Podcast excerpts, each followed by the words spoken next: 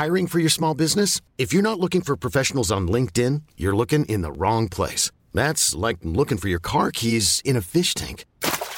LinkedIn helps you hire professionals you can't find anywhere else, even those who aren't actively searching for a new job but might be open to the perfect role. In a given month, over 70% of LinkedIn users don't even visit other leading job sites. So start looking in the right place. With LinkedIn, you can hire professionals like a professional. Post your free job on linkedin.com slash achieve today.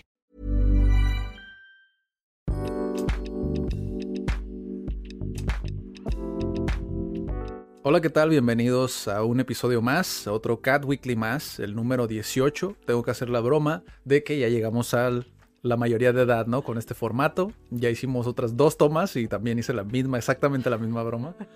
Hoy vamos a platicar sobre el precio de emprender, específicamente CAD, lo que nos ha costado a nosotros personalmente. Hoy van a, van a conocer mucho de nosotros lo que nos ha costado emprender CAT, Centro de Aprendizaje y Desarrollo.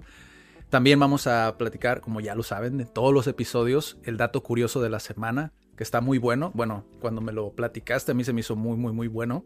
Muy padre para entender otras culturas. Eh, también tenemos la recomendación semanal. Algo, creo que es un video muy especial para nosotros. Eh, ya vamos a revelarles cuál es al final del video para que no se lo pierdan. Y pues comenzamos, ¿no? Este episodio número 18 de Cat Weekly. Bueno, para los que son nuevos y para los que están escuchando en Spotify, me encuentro con Daniela Barrera y Adrián Guzmán al micrófono.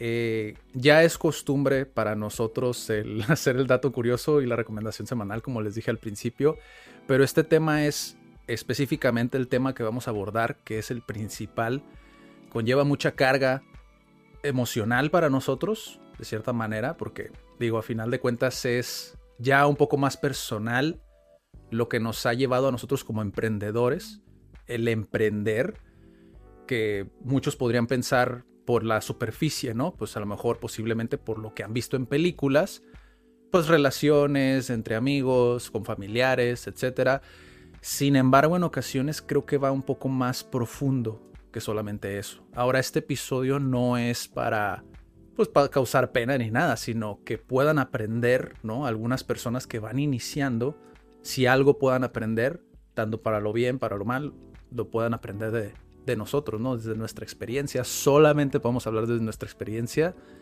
Y me gustaría saber, desde tu punto de vista, ¿Qué fue lo que pensaste cuando te propuse como el tema? Primero cuando estábamos viendo el título dije, pues bueno, yo creo que se va a eh, dividir entre, bueno, para mí, cosas positivas y negativas, porque siento que hay muchas cosas, negativas entre comillas, porque mi opinión personal es que aprendes de lo que sea, ¿no? Sí. Entonces ya con el título del precio de, de emprender CAD, creo que sí ha sido como bastante caro. Sí. Pero me gusta, me gusta como a raíz del aniversario, son cuatro años ya. Sí, para los que no sabían, este es un episodio especial, justamente a los 18, mira, ¿quién lo iba a decir? El número 18, que estuve esperando ya varios episodios para hacer como el comentario. Que hemos llegado hasta el 18, porque comúnmente eh, tenemos como muchas etapas, y ha cambiado mucho el canal y todo. Sí. Pero que ya hayamos llegado hasta el 18, me tiene muy contenta. Sí, exacto. Han sido consistentes. Exacto, sí, sí, sí. Y pues también, digo, a lo mejor a muchos eh, se les hace uh, simplemente grabar un video, pero sí conlleva bastante trabajo, ¿no? Lo que estábamos viendo y decidimos invertir ese, ese trabajo, ¿no? Desde acomodar las cámaras, los micrófonos, la computadora. Las pruebas de sonido. Pruebas de sonido. El estructurar el episodio. Digo que la mayoría, creo que el 80% del episodio es improvisado, realmente solamente damos el orden de, de dónde va a ir cada cosa, ¿no? Pero digo, para los que están interesados en eso, que sepan que la mayoría de las cosas son improvisadas y que no sabemos al 100% lo que va a decir la otra persona, ¿no? Que eso se me hace también muy cool. Sí, de hecho tú sí leíste mis puntos y yo no he leído tus puntos. Ay, pero los leí por encimita, ¿no? y, y bueno, ya que dijimos que es a raíz del aniversario de Cat, ya cumplimos, ¿qué? ¿Cuatro años? Cuatro cuatro años ya. Apenas cuatro años. Apenas cuatro años. Apenas cuatro años en CAD y parece que ya han pasado como diez años, la verdad. Eh, pero eh, creo que es un proyecto, digo, para los que no saben, CAD nació como un centro de emprendedores, ¿no? Creo que podríamos empezar por ahí. Cada, eh, en un principio estaba en conjunto con otro proyecto llamado Idea Media, que lo van a encontrar etiquetado también en este video. Digo, para los que están en Spotify, pues vayan a Facebook o vayan a, a YouTube, ahí van a encontrar como el vínculo a Idea Media, porque en un principio estaban unidos, ¿no? Y eso en, lo explicamos a las personas con las que platicamos así personalmente, pero creo que nunca lo hemos comentado como tal en un video, si mal no recuerdo. Eh, pero era centro de emprendedores en un inicio, CAD, ¿no? Y después fue transformándose en lo que hoy es Centro de Aprendizaje y Desarrollo. Y pues iniciamos, si quieres, por el primer punto, ¿no? Sí, pero que aún así en el centro se complementa con la sección de negocios. O sea, sí complementamos un poquito a emprendedoras y es por eso que estamos abordando el tema de hoy. Digo, a raíz de, del aniversario es poder dar herramientas. Tal vez, no sé, porque no sé tus puntos. Para mí, haber emprendido, ahora ya, creo que más formalmente porque siempre tienes como, bueno, creo, creo yo, que todos los que nos identificamos con la definición de emprendedor, siempre estuvimos como, no sé, vendiendo cosas mm. o pensando, ideando qué negocio puede ser. O sea, desde, en mi personal experiencia, desde, no sé, vender dulces, vender lápices, este, vender lentes. O sea, son cositas que dices, pues bueno, se ve de alguna manera como que ya lo traes. Sí. Que no estoy diciendo que no pueden emprender si ya han llevado toda una vida como formalmente en una empresa. Sí. Pero, o sea, lo que, los que nos sentimos emprendedores, creo que siempre hemos sentido esa cosquillita de, sí, quiero hacer algo como, pero no sé qué es. A veces hay unos, ¿no? Que dicen, pues sí, pero quiero emprender algo, pero no sé en qué. Sí. Entonces ya después podríamos dedicar un episodio completo. Sí, sí, porque es muy fácil, es muy fácil perderse. Yo en lo, en lo personal, que igual díganos si les interesaría que sacáramos ese para el próximo Cat Weekly, ¿no? Estaría padre. Pero yo en lo personal, creo que sí fui la excepción en ese sentido, porque yo, por ejemplo, de niño, yo nunca vendí nada, en mi adolescencia no vendí nada, ¿sabes? Eh, creo que fue un poco diferente mi proceso, pero, pero también tiene muchas cosas que en el perfil emprendedor encajan, ¿no? Y parte de ello es lo que vamos a abordar en este video, porque no siempre hay una fórmula exacta o un perfil exacto para poder ser emprendedor o para emprender, ¿no? O el hecho de que emprender signifique lo mismo para todos o que todos tengan que pasar por lo mismo. Cada uno va a tener sus costos, que es el tema de hoy, cada uno va a tener sus costos, es decir, quizá a lo mejor en tu caso sea una relación amorosa, me explico, o sea, con una persona a lo mejor hay una, cuando recién iniciaba yo, hay una figura dentro de lo que son las finanzas eh, personales y también, bueno, también está dentro de la bolsa de valores, habla un poco de, eso, Juan Diego Gómez, que ya tú ya sabes quién es, eh, pero búsquenlo, invertir mejor. Él, su perspectiva, a pesar de que es un poco más agresiva, muy agresiva, muy, muy agresiva y te puedes sentir como, ¿sabes? Como, ¿qué onda con este camarada, no? Pero está divertido también verlo desde esa perspectiva. Creo, me gusta como que el humor, porque te hace verlo desde el humor y dices, bueno, como que medio tiene sentido. O sea, como que creo que tiene una razón de ser. Además de que te llama la atención, creo que te deja ver, como lo ves desde el humor, que te deja verlo como de alguna manera más objetiva. Quiero pensar, no lo tomas tan personal. Aunque no siempre es humor, o sea, sí, a veces sí, sí es como muy humorístico, ¿no? Por su personalidad y el personaje, ¿no? Eh, sobre todo porque pues es, es este utiliza de vez en cuando como ciertas groserías como para captar tu atención, etcétera, ¿no? Pero él, por ejemplo, hablaba sobre eso, de las relaciones de pareja, que suele suceder muchísimo en, casos de emprendedores, donde a veces la pareja es como esa piedra, él lo llama como esa piedra que no deja que, el globo, si mal no recuerdo que esa era la analogía, que el globo despegue. despegue, ¿no? Y te mantiene como en el suelo y no te deja despegar. Y habla sobre eso, ¿no? Eh, ¿Vas a ser quien... ¿Vas a ir conmigo o vas a ser la piedra que me detenga aquí, ¿no? Algo así era como su filosofía. Entonces, creo que esa es la realidad también de muchos emprendedores, ¿no? Cuando recién inician.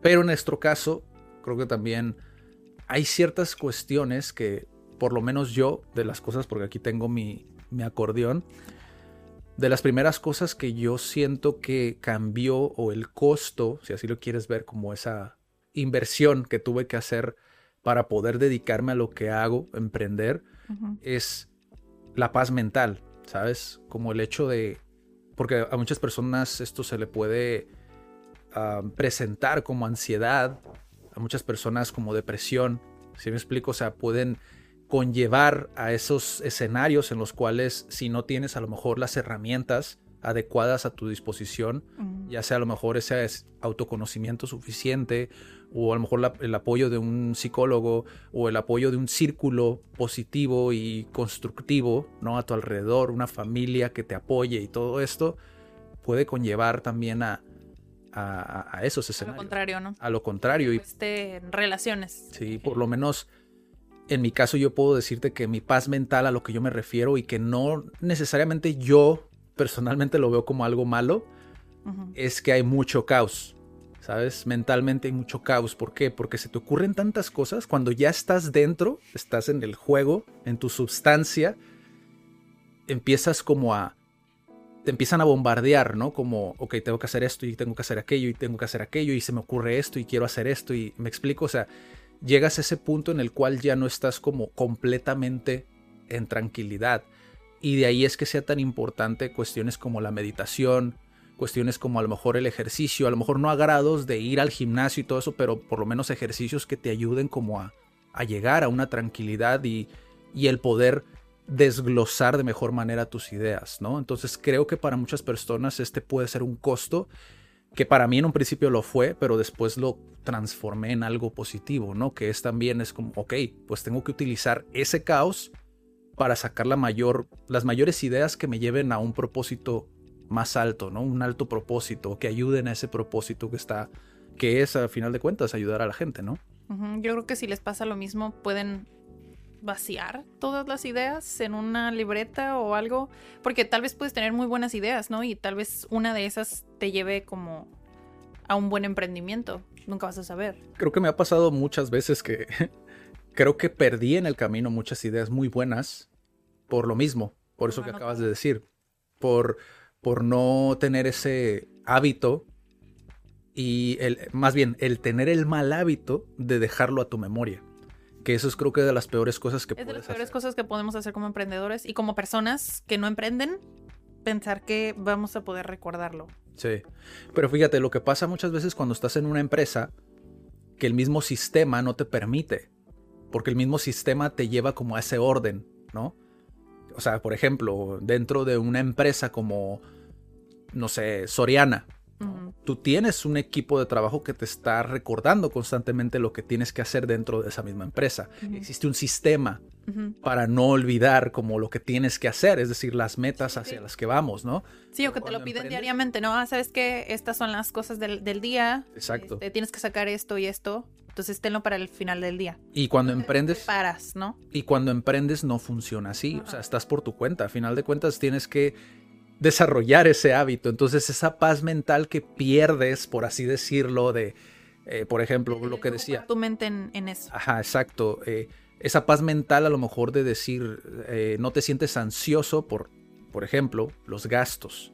Porque como estás por tu cuenta, es verdad que cuando, cuando trabajas en una empresa, pues sí tienes gastos. Obviamente estás viviendo en un lugar, a lo mejor estás pagando renta, lo que tú quieras. Pero cuando emprendes tienes ese plus, ¿no? De si, por ejemplo, si tienes empleados, tienes que pagar esos empleados. Si tienes la renta, tienes que pagar la renta, el internet, el agua y, y más aparte, el lugar donde vas a vivir. ¿Me explico? O sea, son muchas cosas, y bueno, y aparte la comida y todo esto, ¿no? Pero son muchas cosas que si no te fortaleces y tomas esas herramientas que creo yo son necesarias, como por ejemplo el darte el tiempo de meditar de la manera en que tú quieras meditar, pero ese tiempo de reflexionar, porque si no te lo das, escala muy rápido. ¿Sí? O sea, escala muy, muy rápido como de pequeño en pequeñas cosas, este, escala muy rápido a un grado en el cual ya estás, no encuentras salida, cuando en realidad si lo hubieras visto desde fuera, verías que no es tan grande el problema. Simplemente es la ansiedad la que te hace verlo más grande de lo que realmente es, ¿no? Sí. Y pasa mucho eso al emprender. A mí también me pasa. mucho y es más como que también, o sea, otra parte de emprender es que existen las redes sociales y a mí me pasa mucho con el contenido O sea, que estoy pensando como, o a veces no puedo dormir, o porque estoy pensando y que sigue, y que sacaron los reels y no sé qué. O sea, nada más estás piensa y piensa y piensa, pero si no vacías las ideas, te quedas como una bolita de, pues... Sí, sí, sí. Vuelves, vuelves. Totalmente de acuerdo. A ver, di uno de los tuyos. Uno de los míos se relaciona un poquito, poquito con el tuyo, porque el primero que me nació, porque es el como que el primer golpe que sentí al emprender, fue la soledad. Mm. No soledad porque eh, no tuviera apoyo o algo, pero es que me sumergí tanto en el emprendimiento que me aislé, aunque estuviéramos como equipo. ¿Sí me explico? O sea, me aislé porque intenté cambiar una mentalidad y enfocarme como que tanto. No siento que lo hice intencionalmente, tal vez las personas que me están viendo pueden decir, no, pues sí, te alejaste y me dejaste abajo, no sé, no sé, ¿no? Em, porque sí siento que lo hice sin darme cuenta, como simplemente me enfoqué en que sabía que quería hacer algo de mi vida, no nada más lo hacía como por mí o porque quería tener un negocio propio, o sea, se alineó con mi propósito, que es otra de las cosas, ¿no? Creo que se relaciona con lo que tú dijiste de la paz mental. Si no estás dispuesto a verlo como a largo plazo o a verlo con una importancia grande, va a ser muy difícil. Porque tienes que pasar por muchas cosas, tal vez dedicarle mucho tiempo también. O sea, si no estás dispuesto a pasar por eso, eventualmente lo vas a dejar tirado o vas a perder mucho dinero. O sea, muchas, muchas cosas, ¿no? Sí. Pero para mí, eh, a veces sí me llegué a sentir sola. Primeramente porque pues me aislé pero por otra parte es como emprender, que era lo que comentábamos, a veces sí es solitario porque hay muchas cosas de cuestiones personales que tienes que aprender, como no tienes un jefe que te esté diciendo, hey, ¿sabes qué? Me puedes apoyar con esto y con el otro, no tienes ese... Eh, dirección. Esa dirección, entonces tú tienes que ser tu propio jefe. Entonces, si no eres disciplinado, pues cómo lo haces, ¿no? Entonces, sí es solitario porque tienes que hacer un proceso personal, un trabajo personal que ya se mete con todos tus hábitos, que no estás como en... No, aunque sean emprendedores, tal vez no van a estar en la misma etapa. ¿Por qué? Porque tal vez tú sí eres súper disciplinado y yo no, y aunque estemos haciendo equipo, me voy a sentir sola en esa etapa porque yo la tengo que aprender. Y para ti vas a decir, pero pues es bien fácil, tú nada más al, inicio del día anotas las cosas que tienes que hacer y ya. Pero yo diría, no, pues es que para mí el ser disciplinado es lo que estoy aprendiendo. Entonces para mí no me resulta lo que me estás diciendo. O sea, no te entiendo. Y por eso a veces es que yo me sentí sola o me he sentido sola. He sentido esa soledad en decir, chin, o sea, tal vez estoy pasando por esto y tal vez nadie está pasando por esto. Sí, creo que también algo que complementa, creo, lo que acabas de decir es el, el sentirse incomprendido, ¿no? Ajá. A mí me pasaba mucho al principio, digo, a pesar de que pues emprendí junto con, bueno, yo ya había emprendido desde antes, pero cuando ya lo tomé seriamente fue cuando conocí a, Felipe, eh, que si no saben quién es Felipe, pues es, eh, por ahí lo encontrarán en alguno de los videos, ¿no? Que hemos hecho eh, de CAT y de idea media también. Pero cuando yo emprendí con él, o sea, hablábamos mucho de eso justamente. Incluso lo decíamos, o sea, lo que estamos pasando ahorita le podría servir a una persona más joven que está queriendo emprender. ¿Por qué? Porque te das cuenta realmente de cómo es el proceso. Y vuelvo a lo mismo, no se trata de dar pena ni mucho menos, simplemente es entender que si te sientes incomprendido porque estás yendo contracorriente muchas veces, ¿sabes? Depende mucho tu contexto. Porque he, conocido emprendedores a los que, bueno, a lo mejor y no han sido totalmente honestos, ¿no? Pero he conocido emprendedores donde yo les pregunto, lo primero, ¿no? Es, ¿qué piensa tu familia? Porque normalmente ahí se da el conflicto. Y no es que los padres no quieran lo mejor para ti, siempre van a querer lo mejor para ti.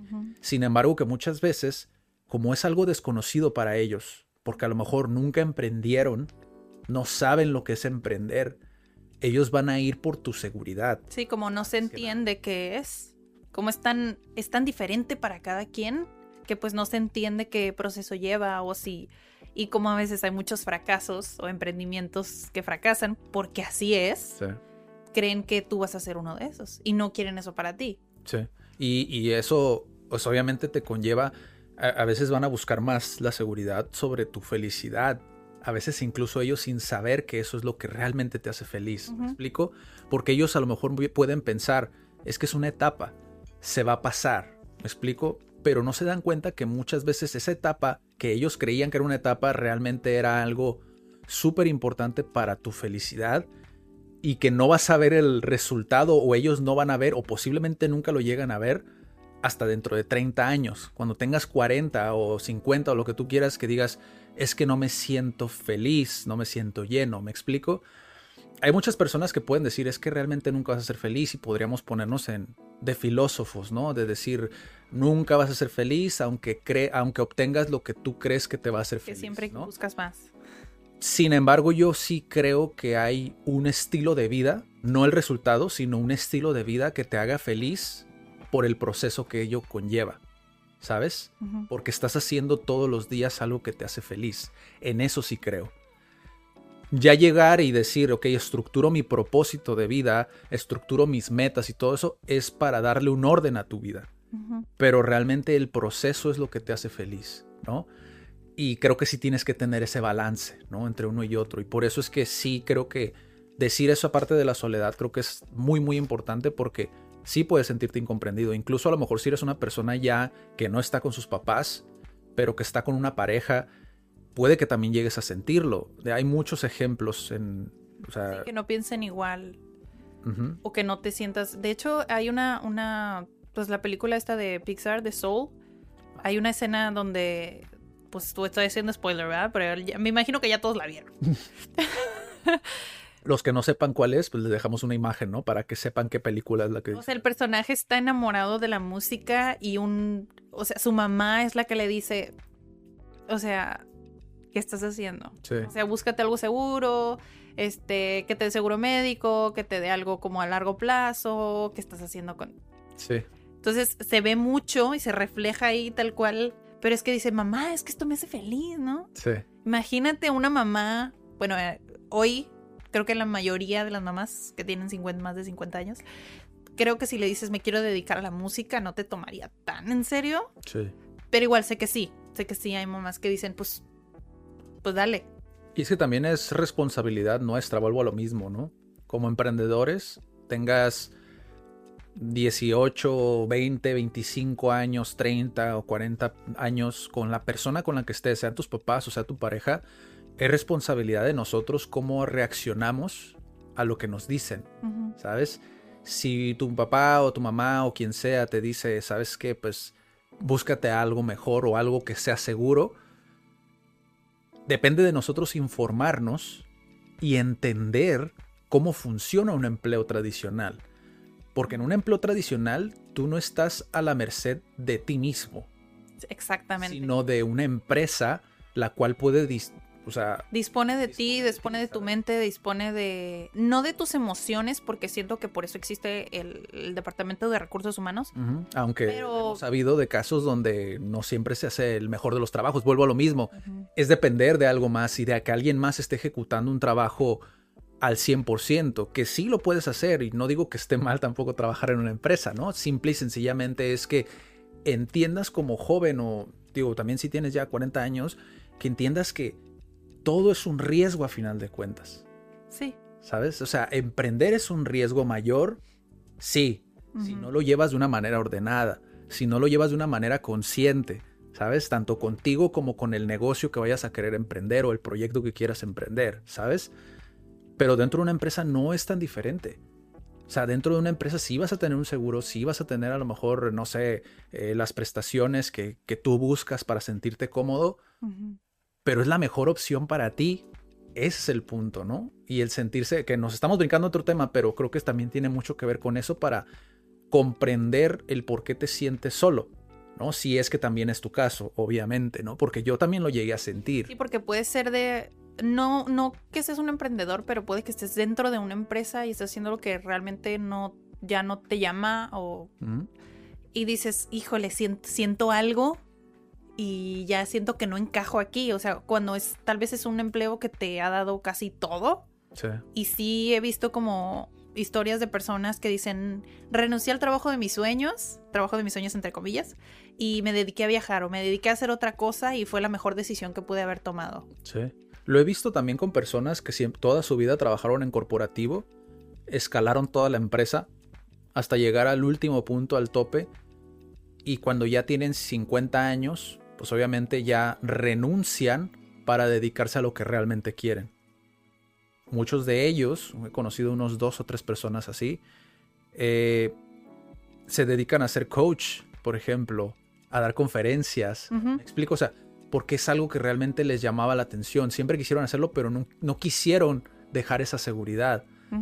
Jim Rohn, creo que lo he mencionado ya antes, esta parte que, que él menciona, ¿no? Pero no pidas por algo seguro o algo estable, algo donde no vayas a salir lastimado, sino busca la aventura, exponte, porque eso incluso también, digo, también con cuidado y llevando un balance, como dije, pero busca la aventura porque solamente exponiéndote a la vida, o sea, lo que está ahí, él, él tiene una frase muy buena que dice, deja que la vida te toque, no que te mate, pero que te toque, ¿sabes? Como deja que te toque eso y aprender de ello para decir, wow, o sea, tengo una historia que contar. Si eso le puede servir a alguien más.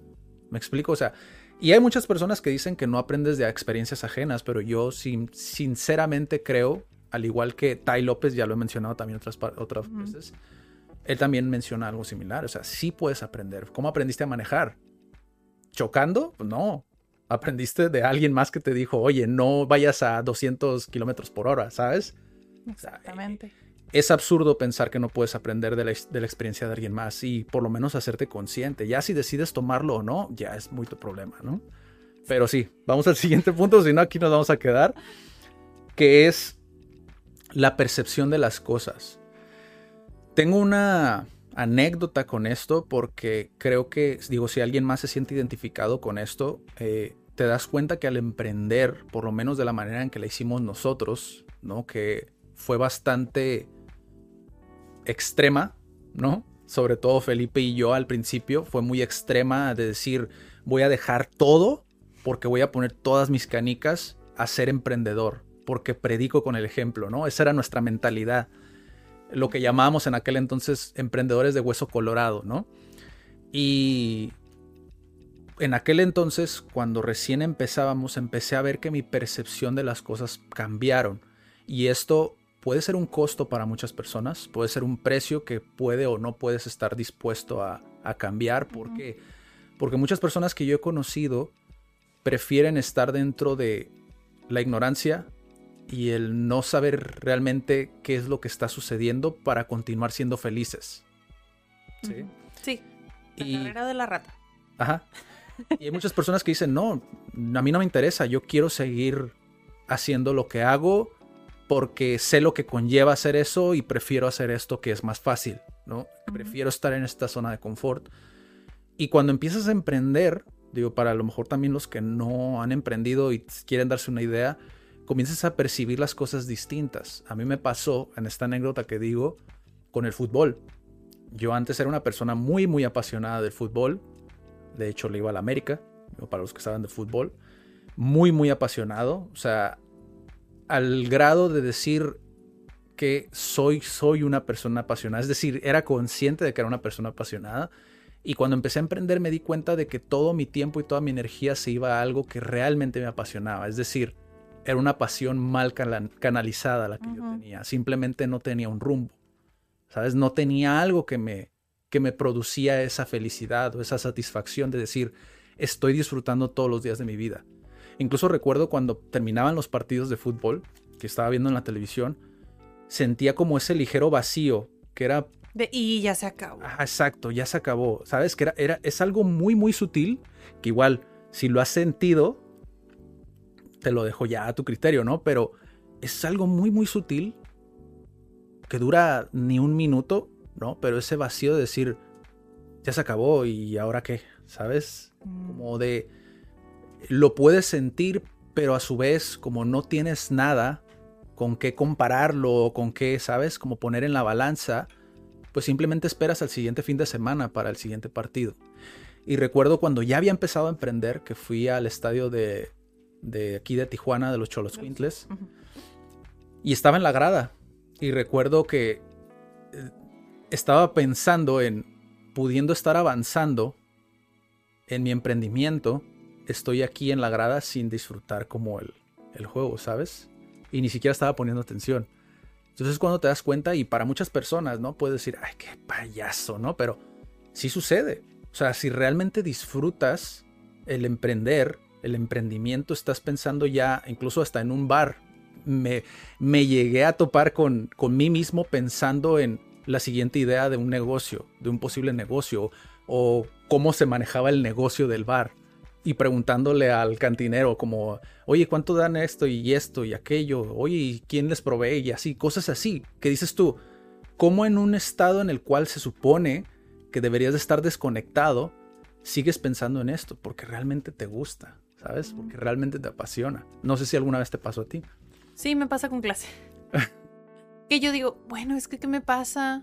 Y me pasa seguido como con los lunes, que digo, porque me siento así como sin energía, como bien rara, porque los domingos, hasta ahorita, no hay clases. Entonces me pasa que ya después de que termino clases, como, ya, ya se me quitó esa sensación y ya tengo energía y ya... O sea, cuando son temas como de los que platicamos como muy significativos, se me llena un chorro de energía. Porque sé que puedo tener esa conexión y esa cercanía con los miembros de retroalimentar y de apoyarnos como uno al otro. Me gusta. Entonces sí siento como ese pequeño vacío cuando ya se acaba la clase. Sí. Pero digo, bueno, está bien, tengo clases programadas en la semana. Sí, pero sí, creo que sí, creo que sí tienes que ser consciente de que puede ser, ¿eh? Porque también puede que no. Pero tu percepción de muchas cosas, si quieres emprender, tu percepción de muchas cosas van a cambiar. Me pasó. cómo nos comunicamos entre nosotros, ¿sabes? Cambia muchísimo. Me pasó la, en, la, en, lo, la percepción en, en los viajes, precisamente. O sea, a mí me gusta viajar, sí me gusta explorar. O sea, no importa si es en carro, en avión, donde sea, me gusta esa aventura, ¿no? Sí.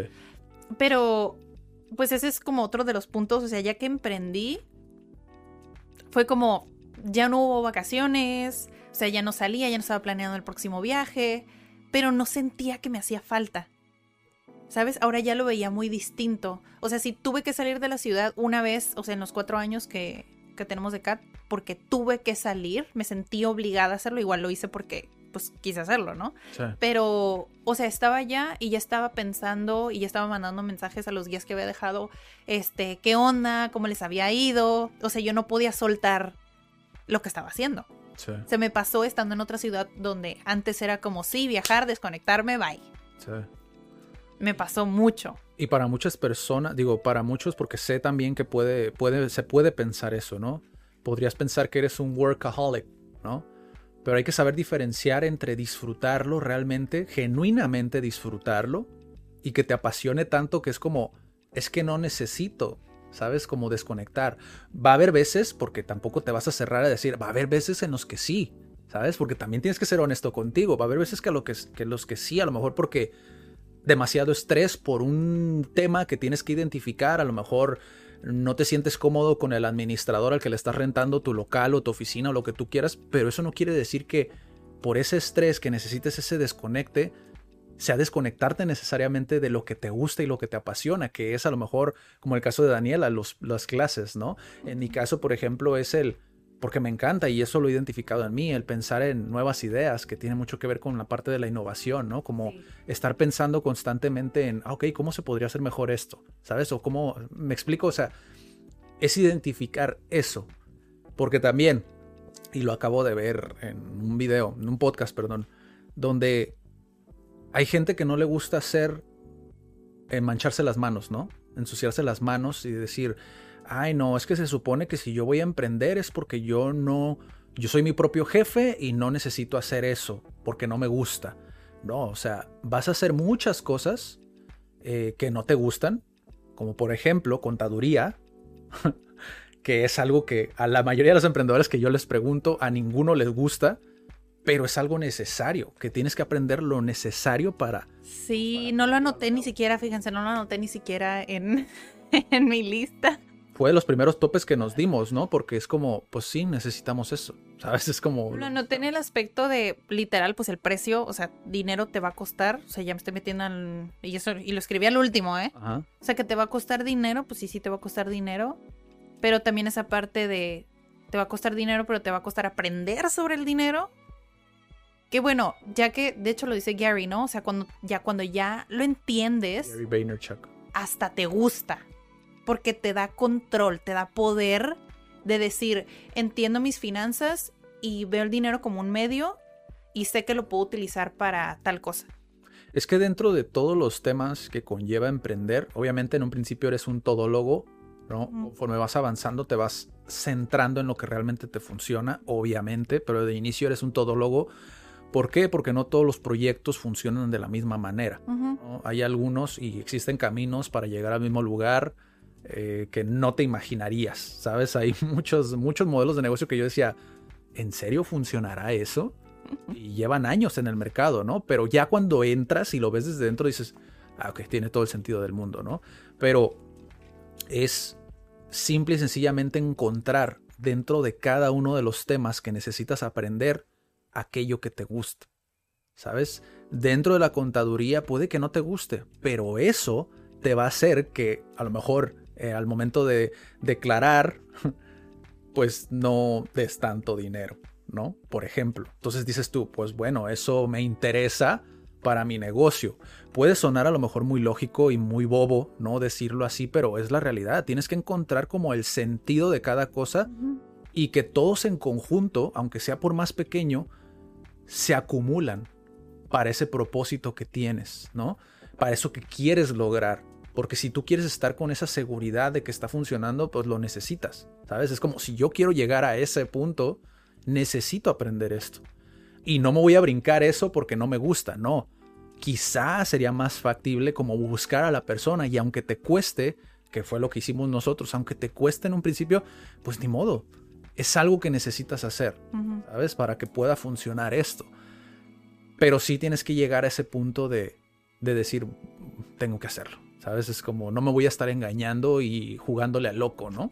Sí, a veces a mí me pasa. Ya eventualmente yo supongo que ya cuando cu- llegue el momento, ya te vas a quedar en el departamento que, que pues sí te llena, ¿no? Sí, claro. Ya después encontrarás a las personas adecuadas que, que te Sí. apoyen en tu emprendimiento. Y finalizando ese punto, ya pues cambia tu percepción de las cosas, ¿no? En ese sentido de que ya no vuelves a ver las cosas igual. Si eso, si eso tiene sentido para ti, pues que sepas que no estás solo. Y que pues esto que te acabo de contar te sirva para, para llevarlo, ¿sabes? Para, para gestionarlo, para abordarlo y decir, ok, no estoy loco, no soy el único a lo mejor que...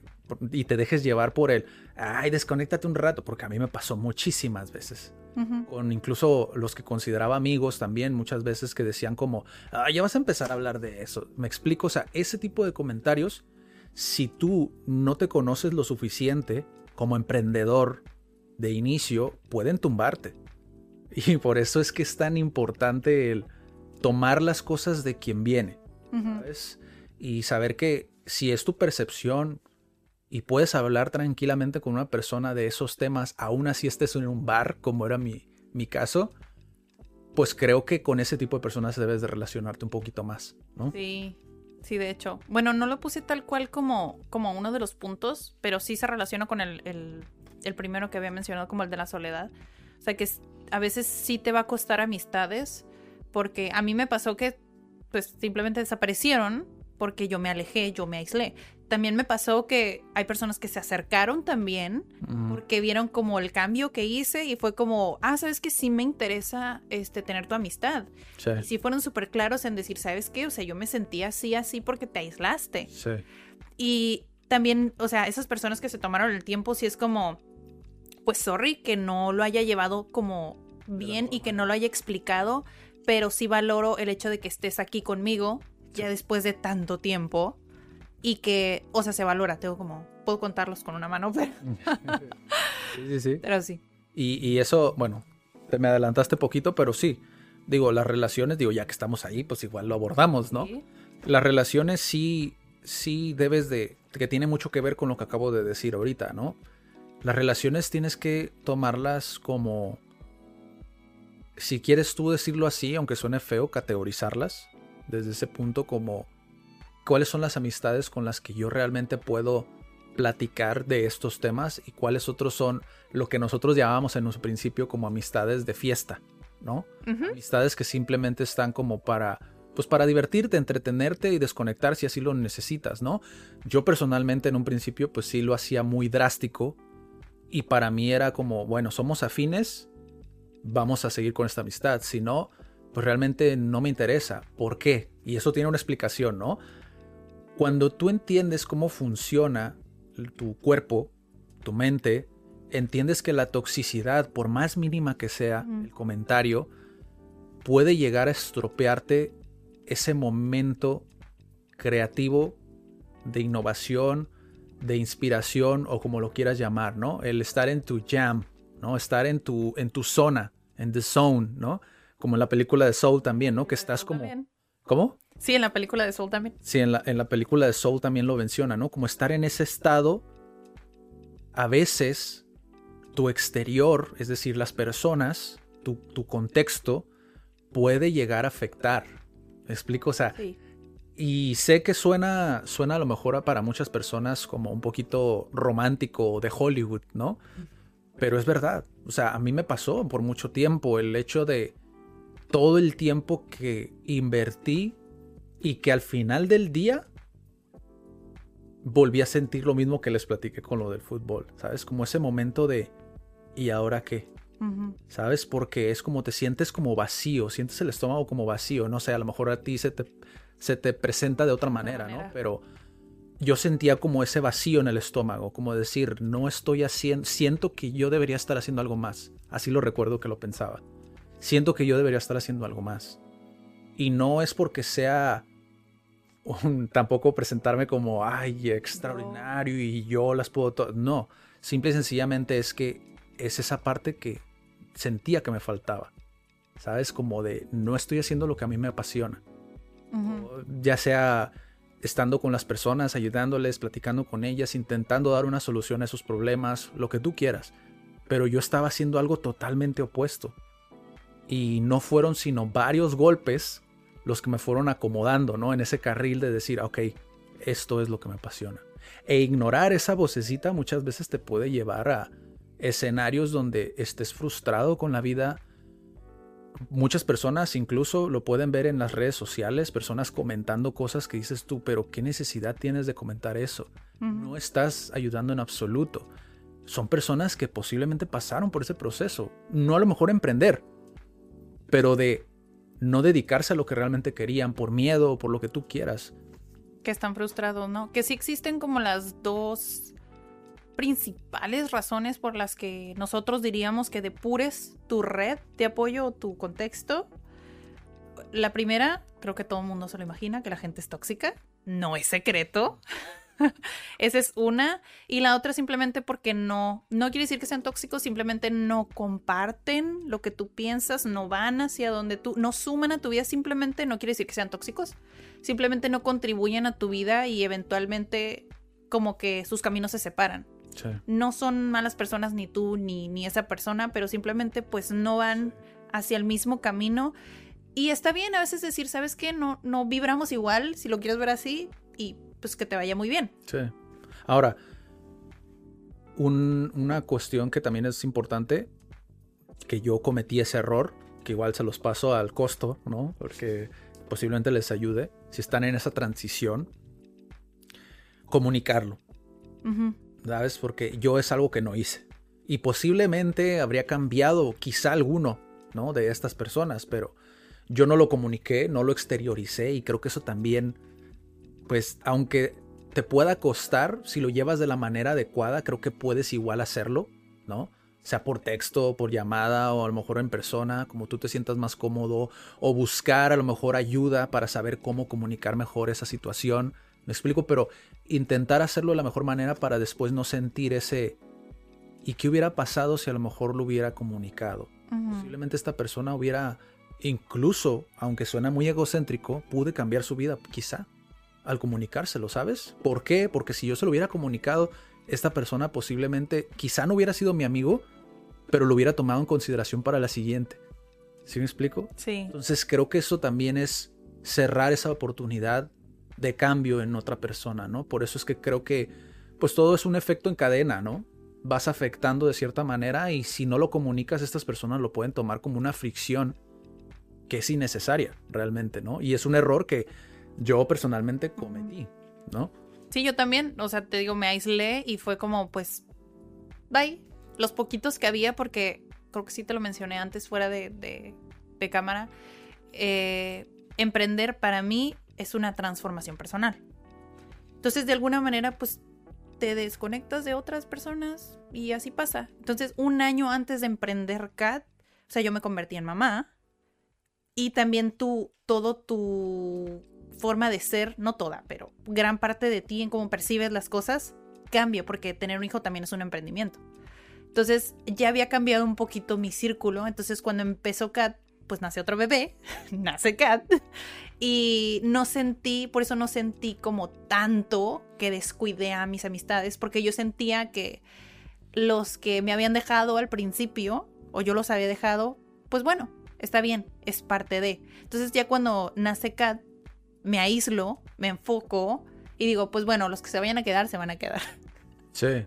sí Aunque también eh, la red de apoyo es importante y creo que tienes que cuidar no nada más las relaciones que tenías antes, sino las que vas a construir.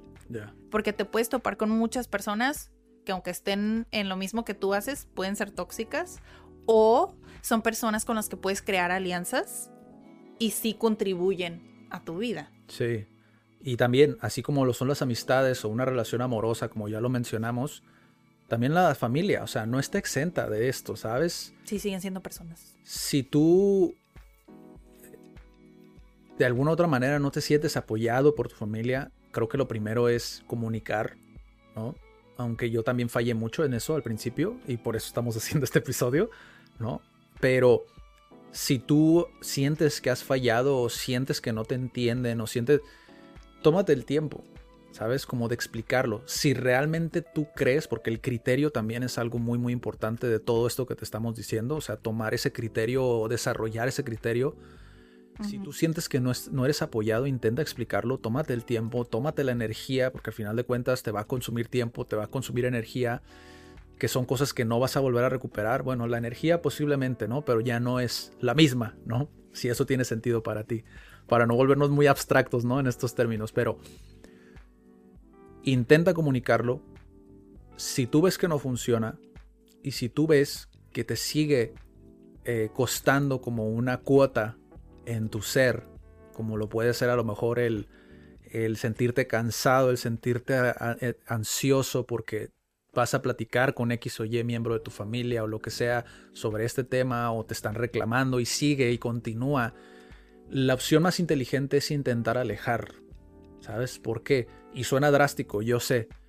Pero no va a haber manera de que puedas cambiarte una persona. Jamás vas a poder cambiar a una persona. Por más que quieras. Yo se los digo yo porque yo intenté hacerlo y, y no funciona. A pesar de que leí en muchos libros donde no vas a cambiar a nadie, no vas a cambiar a nadie. Y ahí voy, ¿no? A querer cambiar a alguien. No lo vas a hacer, no lo vas a lograr. Nunca podremos cambiar a nadie. Ellos deciden si lo que tú dices resuena con ellos, si ellos toman la decisión de si concuerdan o no concuerdan contigo. Y ellos sabrán si ellos quieren cambiar su vida así como tú la cambiaste, pero tú no puedes cambiarlos, ¿sabes? Entonces... Y es dejar ir, es dejar ir, pues muchas cosas, ¿no? O sea, no engancharse, ya. Porque si no, se vuelve estresante. O sea, cada cosita que es como, tú, según tus mentores, según tu filosofía de vida, según tu mentalidad, dices, no, es que esto no puede ser posible por esto y por esto y vas a querer cambiar a la persona. Entonces se va a volver un ciclo que nunca va a terminar. Tú queriendo cambiarlos y ellos queriendo cambiarte a ti. Entonces nadie gana, nadie se beneficia de esa situación. ¿Sabes? Solamente sale más gente lastimada. Y esa es la realidad, ¿no? Entonces, eso es por la parte de las relaciones que también te puede llegar a costar. Es el precio también de emprender CAT para nosotros, que también nos costó. Sí, nos costó. Nuestro, pues nuestra. Junto con guías, ¿eh? No, no estamos, no estamos ah, hablando personalmente, también nos costó con, con guías. De hecho, no, no lo habíamos platicado ni se planeó esta sección, pero también pasó con guías porque no estaban pues alineados con, con cómo llevamos las cosas aquí, porque, o sea, ustedes han visto que para nosotros platicar y hacer esto es darles una manera de reflexionar. O sea, sí damos clases de inglés, de idiomas, pero siempre está esa apertura a filosofar con el guía, o sea, de, de llevar tu, tu aprendizaje. No nada más poder decir hello, my name is, sino, o sea, saber que, que lo estás diciendo y lo estás aprendiendo por un propósito. Ya. Entonces había guías que a veces no estaban alineados con eso o que simplemente querían hacerlo diferente y está bien, pero nosotros nunca les dijimos, bueno, pues bye. O sea, simplemente fue, pasó eso. O sea, no estábamos alineados, no íbamos al mismo lugar. Entonces, eventualmente dejamos de colaborar. Y está bien, es completamente normal, ¿sabes? Como pasa mucho en el emprendimiento. Y es algo que se debería de normalizar, ¿no? Porque en ocasiones, digo, sobre todo en nuestra cultura, es bien sabido que no sabemos muchas veces separar lo personal de lo profesional. Sí, a mí me pasa, todavía estoy aprendiendo esa lección, gracias. Pero, o sea, pasa, pasa mucho, ¿no? Y, y, por lo menos en espacios como CAD, te puedo mencionar algún otro que tampoco estoy comparando CAD con ese espacio, pero Pixar, ¿no? Que cuando yo inicié a emprender, a mí me gustó mucho esa manera, esa cultura, la cultura Pixar, donde todos tenían esa voz y voto, ¿sabes? Obviamente Siempre existirán jerarquías, aunque en el caso de ellos específicamente esas jerarquías eran menos separadas, menos distantes, ¿no? Una de otra, pero al final de cuentas todos tenían esa oportunidad de hacerle saber a alguien lo que ellos les gustaría que se mejorara. Y eso los hizo muy fuertes, los hizo, bueno, ustedes saben, no necesito explicarles de las películas que hizo Pixar, ¿no? Pero eso se transforma en ese tipo de productos. Y es algo que si tú, por ejemplo, como si tú estás, eres, estás a la cabeza de un emprendimiento, no cuidas la cultura de esa, eh, por esa parte, pues también te puede llegar a afectar, aunque eso signifique el, pues sí, de alguna otra manera elegir o seleccionar quiénes forman parte, ¿no? De, tu, de tu, equipo. Sí, creo que esa es una parte súper importante. Sí, y, y, que no lo tomes personal, digo, Ah, creo que hay muy pocas personas que realmente pueden dejar ir a las personas, aunque no les guste lo que les mencionaba antes, no siempre vas a hacer lo que te gusta, pero tienes que a veces que dejar ir a las personas por más talento y porque son personas a final de cuentas que tienen muchos talentos, son personas que a final de cuentas son muy buenas en lo que hacen, pero simplemente no congenian. En, la misma, en el mismo camino, en la misma visión, porque ellos tienen algún otro propósito y tienes que respetarlo. Si tienes algún socio, igual, ¿sabes? Tienes que respetar lo que esa persona quiere y decir, ¿sabes qué? No creo que vaya a funcionar, vamos a dejarlo así, ¿sabes? Porque suele ser más tóxico y suele llegar a afectar ya en lo personal, ¿sabes? Si no lo abordas de, de raíz, puede llegar a afectar a lo personal y puede, pues también te puede afectar a ti, en tu salud mental, en, en no sentirte cómodo ya como emprendes y en dejarlo, a final de cuentas. Entonces hay que tener mucho, mucho cuidado con eso. ¿Y tienes algún otro? Eh, el último, ya mencionamos un poquito sobre eso, pero ya el último es como el tiempo. Ah, no, no, no, no, no, concordamos en esa parte. ¿Cuál era el último? El dinero. Es que el dinero ya lo había mencionado. ¿Ah, ¿Lo mencionaste? Lo mencioné. Ah. Sí, lo mencioné cuando estábamos en otro. O sea, se metió uno contigo, pero. Es que ahí ya se mezclaron todos. Traslapamos un poco. Bueno, sí, o sea, eh, tengo tiempo y dinero, pero no sé cuál empezamos. Tiempo, dinero. Creo que el dinero es muy importante. Te voy a decir por qué creo yo que es importante. Porque culturalmente siempre nos causa conflicto hablar de dinero. Y como emprendedor, nosotros tenemos que entender que el dinero, y ya lo he dicho en algún otro video, el dinero es gasolina. El dinero te, te permite seguir. Que si lo ves románticamente, yo te diría primero aterriza tu idea, que realmente sea algo con lo que estés relacionado de alguna otra manera y después te sientes a analizar, ok, ¿es viable económicamente? Porque si no, el golpe es todavía más fuerte.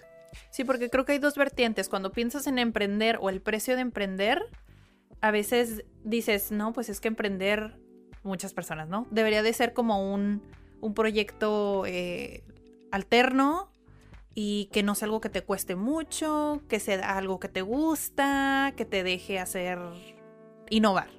¿No? Pero por otra parte, los que piensan en emprender, creo yo, que piensan que son, no sé, los de bienes raíces, que son desarrolladores, o sea, como que son esas dos partes que piensan que emprender es un montón de dinero, invertir un montón de dinero, o todo lo contrario, que piensan que emprender va a ser un hobby.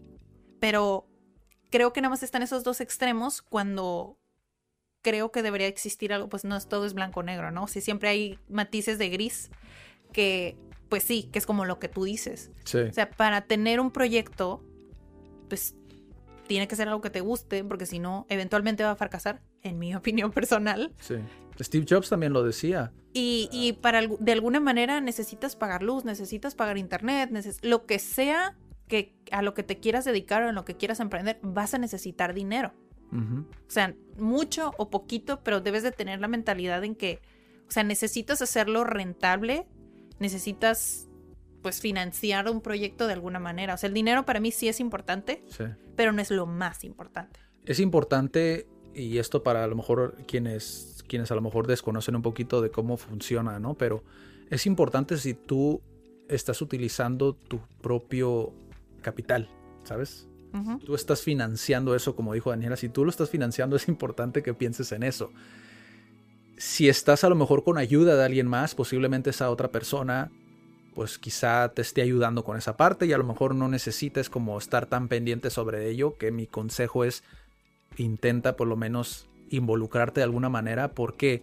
Porque el dinero te va a ayudar, aprender a manejar el dinero te va a ayudar sí o sí en lo que sea que hagas Ujú. sea emprender o estés dentro de una empresa, ¿no? Porque si tú emprendes y no te va bien, por lo que sea, por el mercado, por lo que tú quieras, porque cometiste un error administrativo, lo que tú quieras, ¿no?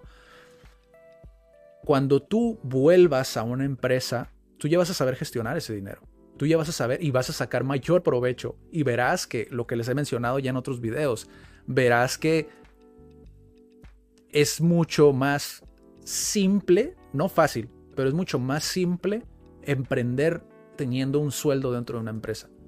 Y eso es- a mí me interesa muchísimo, como que la gente que está dentro de una empresa empiece como a emprender sus proyectos para, de alguna u otra manera, creo que eso sí te empodera más, ¿sabes? El no depender 100% como de un ingreso. Sí, que no tengas esa presión de decir, no, pues que tengo estos gastos y lo tengo que sacar sí o sí. Exacto. Creo que hay más presión en decir, este, tengo que vender tantas, no sé, tazas o whatever, Sí.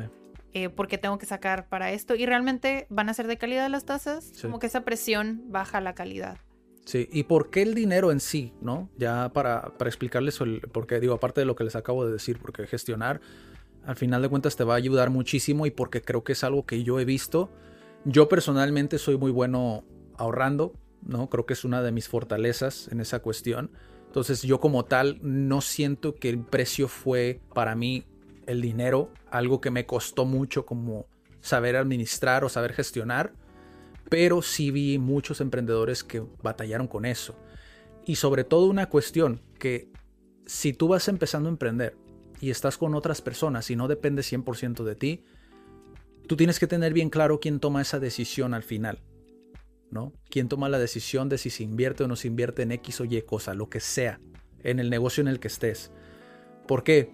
Porque cuando hay más voces, normalmente es cuando más complicaciones existen. ¿no? ¿Por qué? Porque uno quiere hacer una cosa, otro quiere hacer otra y puede llegar a ser muy, muy perjudicial para el emprendimiento el no tener esa sana relación de saber qué le corresponde a cada uno. En el tema de dinero me refiero. sí, en los roles. Exacto. Respetar los roles. Exacto, porque digo, a final de cuentas no tienes ese formalismo de inicio, ¿no? Entonces tienes que saber quién es quién, ¿no?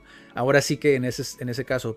Y puede llegar a afectarte en el sentido de si tú tienes una manera muy diferente de pensar a la otra persona y ves que, porque también es cuestión de que tú estés en lo equivocado, me explico, puede ser que la otra persona esté en lo equivocado. Sentarte a analizar si realmente es la mejor opción para el emprendimiento no para ti, sino para el emprendimiento. ¿Es realmente lo mejor o no? O la inversión. Y si tienen algún intermediario, o sea, alguien que los pueda ayudar en eso, también creo que es también algo muy, muy importante, ¿no? Y si de plano no, no son buenos ninguno de los dos, pues entonces sí, intentar buscar ayuda. También hay coaches Sí, de finanzas personales o hay muchos videos de finanzas personales. sí.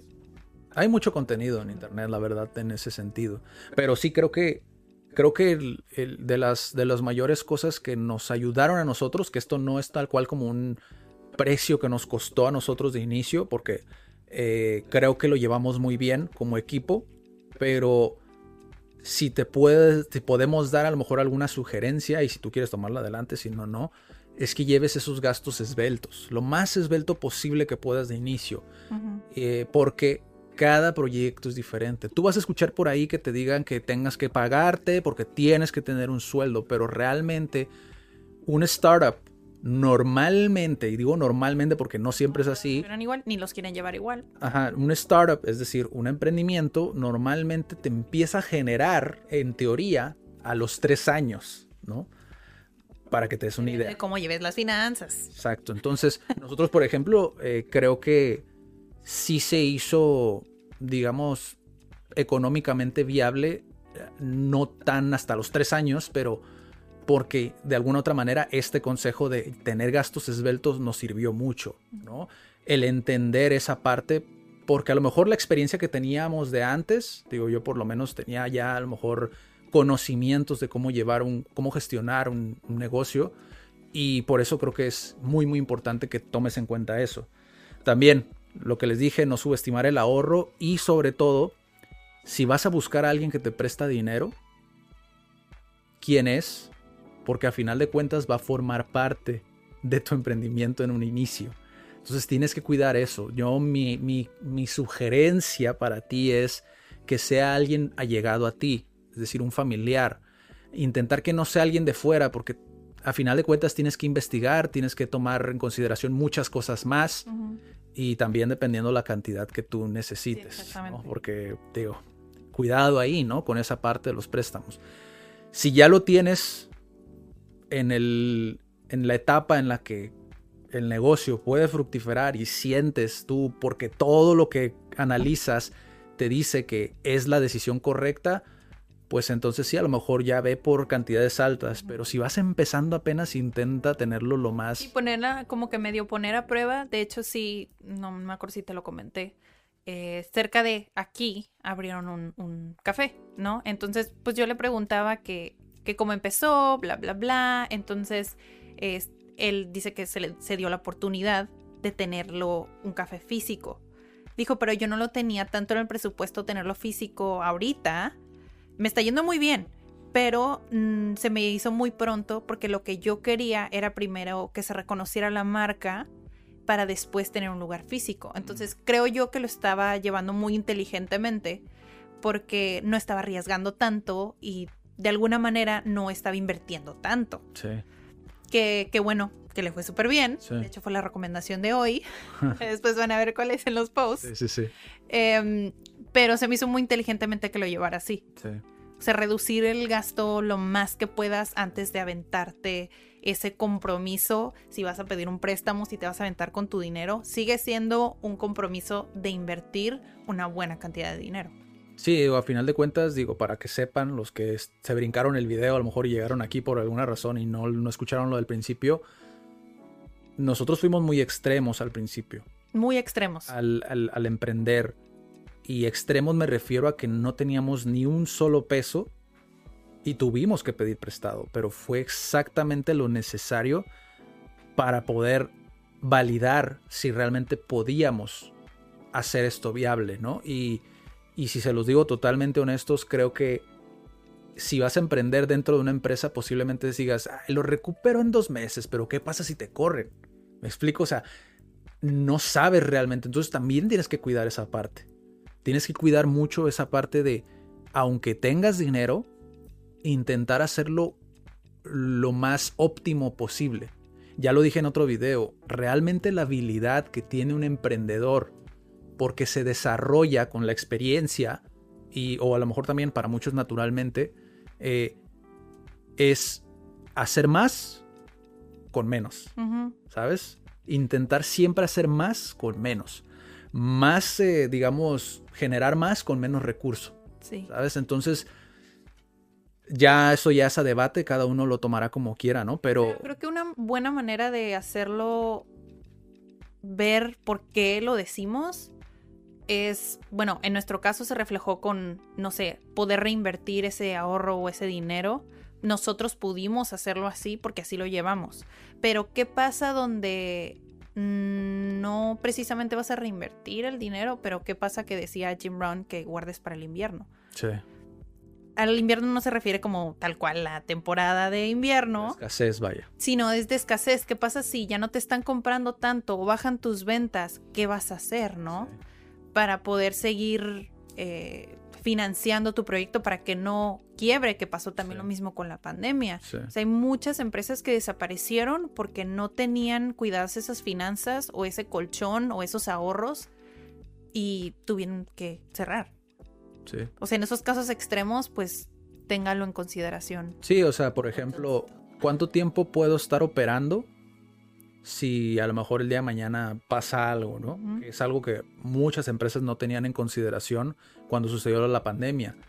Nosotros hemos sido muy obsesivos desde un inicio con esa parte. ¿Por qué? Porque entendemos, vuelvo a lo mismo, buscamos mucha información, estudiamos muchísimo sobre emprendimiento, sobre autoconocimiento, desarrollo personal, que ya se lo he dicho muchas veces y lo voy a seguir diciendo en todos los videos porque siento que es algo que sí te puede ayudar muchísimo y no solamente verlo como acabo de ver un titular, autoayuda no ayuda. Es como si lo ves de esa- desde esa perspectiva de que la autoayuda no ayuda, pues sí, no te va a ayudar. Esto no te va a ayudar. Y incluso lo dicen dentro del desarrollo personal. Si tú crees que algo no te funciona, además creo que lo dice este, creo que lo decía Henry Ford, ¿no?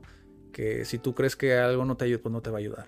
Si tú realmente crees eso, pues no. No hay manera en el mundo, por más que tenga yo, sea billonario, si tú no quieres verlo así, pues no lo vas a lograr. Lo que les dije, nunca vas a cambiar a nadie. Y tiene que ver con la recomendación semanal, ¿eh? No se vayan porque Todavía no, todavía no estamos ahí Sí. porque se está extendiendo mucho este episodio, pero la verdad, este, si les está gustando, pueden ir hasta el final, no pasa nada. igual van a ver, Aquí tranqui, van a ver clips. clips, no no pasa, nada. Bueno, ya el último para cerrar este Sí. el tema principal, porque todavía no se acaba el episodio. Sí. Ya mi último punto era el tiempo que personalmente sí le dediqué mucho tiempo. O sea, les dije desde el principio Sí. que me aislé. Entonces, ¿qué hice con ese tiempo? Lo invertí. O sea, había días, ¿te acuerdas? Que había días, eh, había sábados donde empezaba a las 8 de la, 8 de la mañana. 8 de la mañana y terminaba literal a las 8 de la noche, sin pausas. Sin pausas, clase tras clase, tras clase, tras clase. Y ni siquiera lo pensé, también gestionen eso, lo del gestionen su tiempo, porque no me dio el tiempo ni siquiera de comer. Sí. Y llegó un punto en el que ni siquiera me daba el tiempo a mí misma. Entonces, obviamente eso va a repercutir muchísimo, ya que vean lo del desarrollo personal, van a ver que si no le invierten, híjole, es muy difícil que lo des. Que aún así me llenaba mucho de energía, pero dediqué mucho, mucho tiempo en el que hoy, bueno, todo este año de la pandemia me hizo regular eso, de hecho, hasta este último año lo aprendí Sí. el gestionar el tiempo, en el decir a las personas que realmente me importan y que sí quiero conservar en mi vida, dedicarles ese tiempo de calidad. No estoy diciendo que, que me voy de vacaciones o simplemente dedicarles ese tiempo a las personas que sí considero que quieren estar en mi vida y que yo quiero que estén en mi vida. Sí. Dediqué mucho, mucho tiempo. Dediqué salir o no salir de vacaciones Sí. también. Y de alguna manera, porque creo que llegamos a tener esa conversación del término que utilizábamos, si eso era un sacrificio, no sé si te acuerdas, Sí. que yo lo veo como que esta palabra es un sinónimo de sacrificio, pero creo que sacrificio lo ven como de una manera negativa.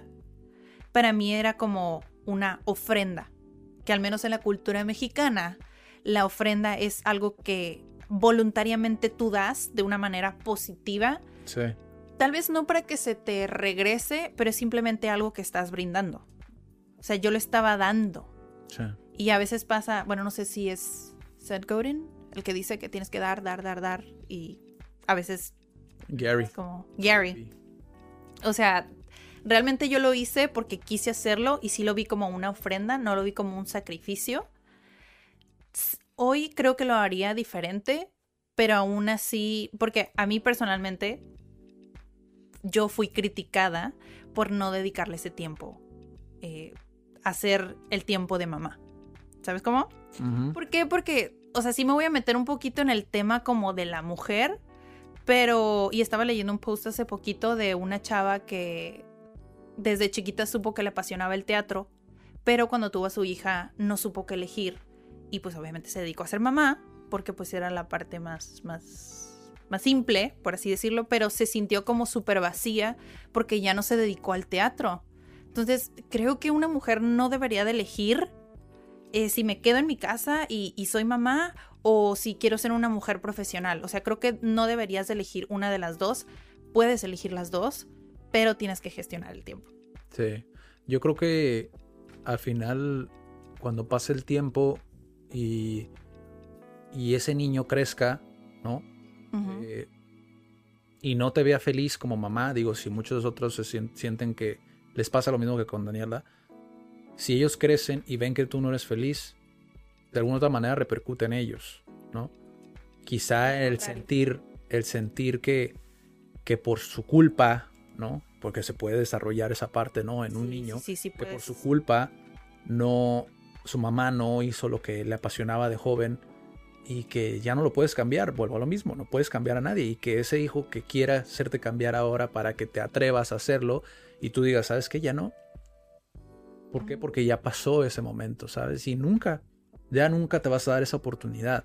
Creo que las personas que quieren eh, hacer socialmente aceptable el hecho de que una mujer tenga que elegir entre emprender o ser mamá o ser una mujer empresaria o lo que tú quieras, creo que esas personas... Eh, realmente siento genuinamente que esas personas posiblemente no estén haciendo lo que les apasiona, su vocación, ¿no? Mm. No estén ejecutándola. ¿Por qué? Porque se ven reflejados en ello, ¿sabes? Porque es algo que a lo mejor a ellos les pasó, aún así sean hombres, ¿eh?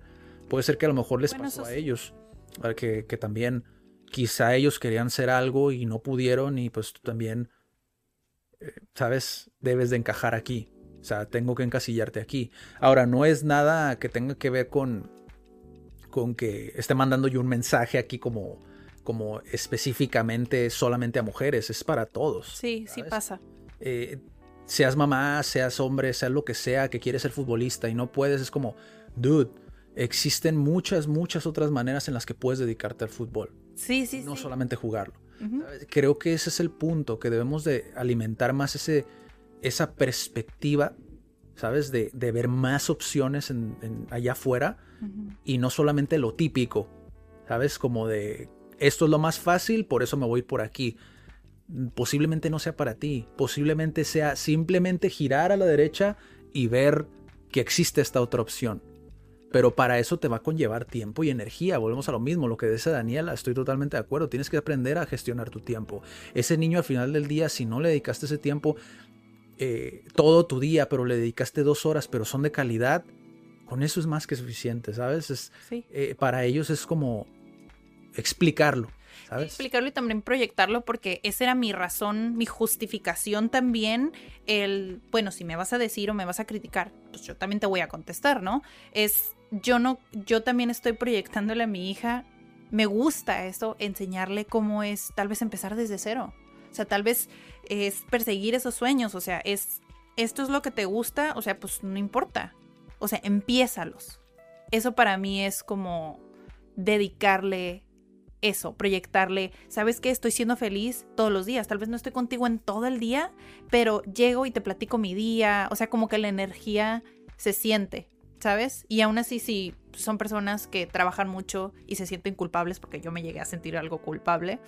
O sea, hay de hecho, por la edad hay ciertos momentos, tiempos en el que tú les puedes dedicar. O sea, un bebé este, te demanda cierto tiempo, crecen, te, te demanda menos tiempo. Entonces, sí hay como, de alguna manera están comprobados, pero sí hay tiempos que les puedes dedicar a tus hijos y no tienen que ser todo el día y ni tienen que ser cinco horas. O sea, si son 10 minutos todos los días, pero si son de calidad, es más que suficiente. Totalmente de acuerdo.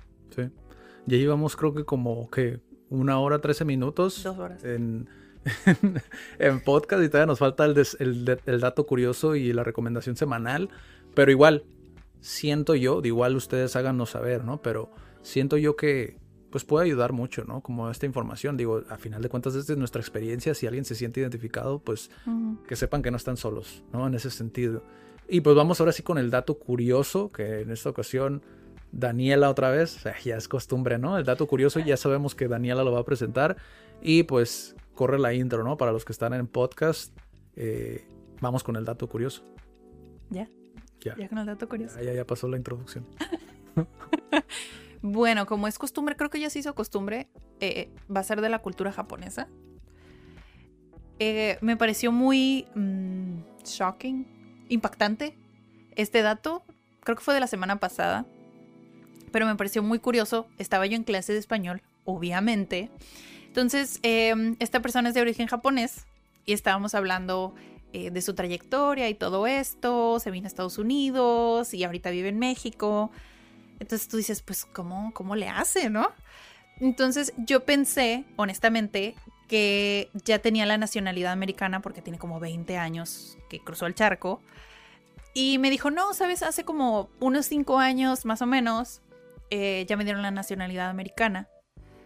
Pero yo dije, pues qué padre, o sea, puedes tener las dos nacionalidades y error. Me dijo que, y este es el dato curioso, me dice que en Japón está muy mal visto y realmente tienes que renunciar a la nacionalidad japonesa si tú decides personalmente tener otra nacionalidad. Entonces yo me quedé así de, ¿qué? Lo entiendo por la cultura japonesa como es como muy... pues no sé, culturalmente es como tienes que estar orgulloso de ser japonés. Sí, de hecho, con la manera en la que dicen, o sea, nosotros tendremos que decir eh, Nihon, que es como se dice Japón en japonés pero ellos dicen nipón, entonces tú no podrías decir nipón porque tú no eres japonés. Decir nipón, que ese es otro dato curioso. Eso no lo sabía ya. Dos Segundo dato curioso. Este, podrías decirlo, pero cuando dices nipón es como estás engrandeciendo el país. Es una manera orgullosa de decir Japón.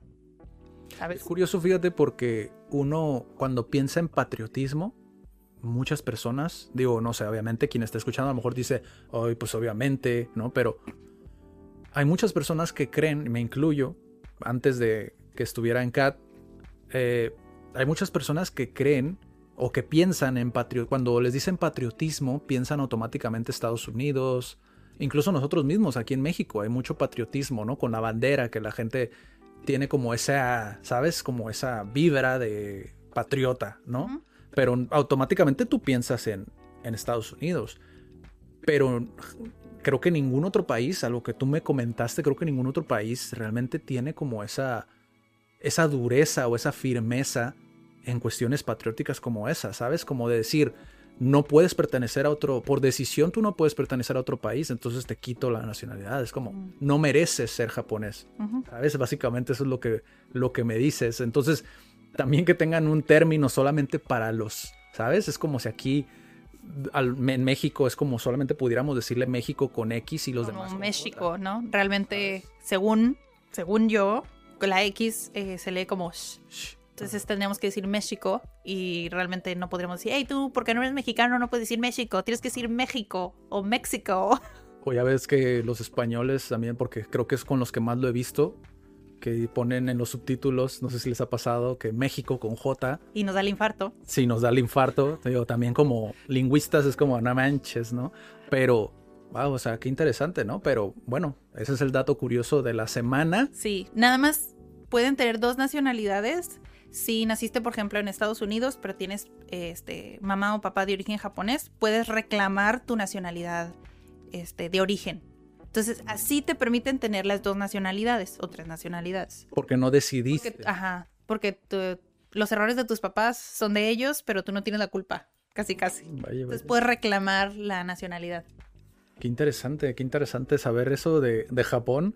Y pues sí, ¿no? De cierta manera, pues tiene sentido. Tiene sentido. Parte, ¿no? Entonces, cerramos el intro para los que están en Spotify.